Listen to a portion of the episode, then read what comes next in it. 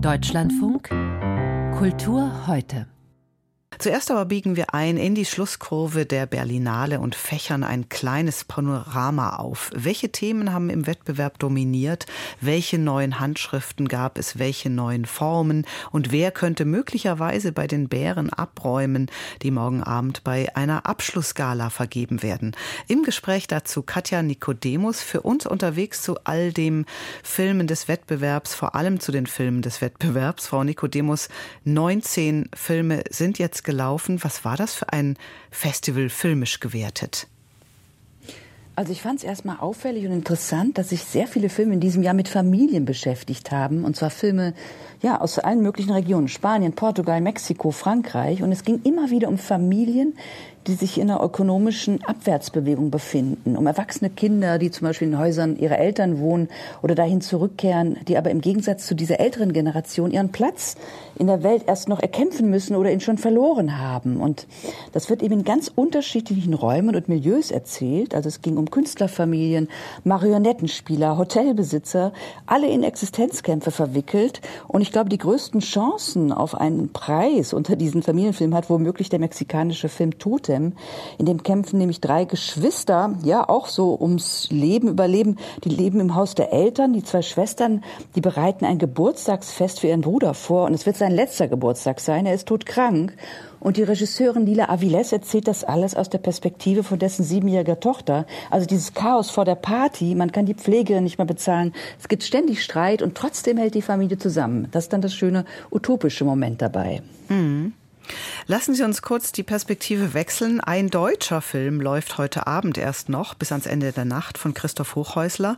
Das ist der letzte von allein zahlenmäßig doch beeindruckenden fünf deutschen Filmen im Wettbewerb.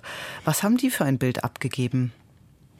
Ich finde auf jeden Fall eine überraschende Bandbreite. Ich meine, direkt am Anfang, recht umstritten war ja zum Beispiel Margarete von Trotters Film Ingeborg Bachmann Reise in die Wüste über die unmögliche Liebe zwischen Ingeborg Bachmann und Max Frisch. Das ist ein sehr gediegener, sehr klassisch erzählter Film mit Vicky Kriebs und Ronald Seerfeld. Und man muss aber sagen, von Trotter hat diese große, abgründige, scheiternde Liebe endlich mal erzählt. Und das Projekt entstand ja auch lange, bevor der Briefwechsel zwischen Bachmann und Frisch zwischen den beiden herauskam. Und überhaupt zeigte das deutsche Kino hier auch eine ganz überraschende Genrevielfalt. Also nicht nur in den Tonlagen. Zum Beispiel hatte ja vorgestern, wurde wirklich richtig gefeiert, Christian Petzolds Film Roter Himmel, der hatte Premiere. Mhm. Das ist ein Kammerspiel im Wald. Also vier junge Menschen treffen in einem Ferienhaus in der Nähe der Ostsee aufeinander. Drei Männer und eine Frau. Die Frau wird gespielt von Paula Beer und einer der vier schreibt einen Roman. Und Christian Petzold gelingen hier wirklich, ja, ganz durchlässige Bilder mit einer untergründigen Spannung. Es gibt auch Waldbrände in der Nähe.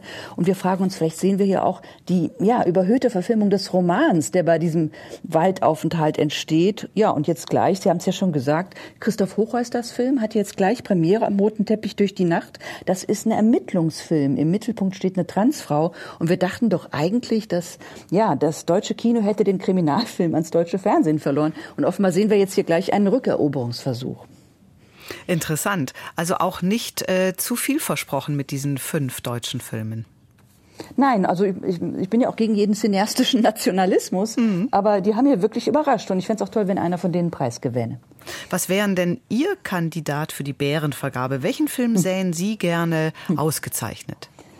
Ich muss vielleicht kurz fairerweise sagen, die internationale Kritik, die favorisiert hier eine romantische Love Story, Past Life von der koreanischen Regisseurin Celine Song, ähm, den fand ich aber eher belanglos. Also wenn ich eine One-Woman-Jury wäre, dann wäre meine Entscheidung klar, dann würde ich den Goldenen Bären einen chinesischen Film Der schattenlose Turm geben von Zhang Lu.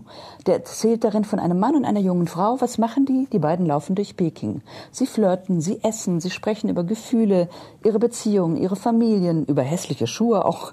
Ja, und die chinesische Gegenwart läuft einfach mit und das ist ein ganz großer epischer Film, ein Geflecht der Figuren. Und ja, wenn der gewänne, das wäre einfach für mich eine persönliche Sensation. Ganz kurz zum Schluss, Frau Nikodemus, welche Bilder bleiben bei Ihnen hängen?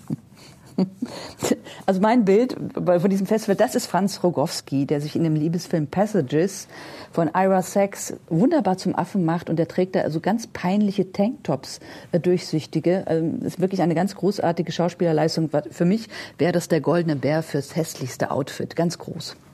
Herzlichen Dank an unsere Kritikerin Katja Nikodemus für diese Bilanz des Wettbewerbs in der Schlusskurve der Berlinale.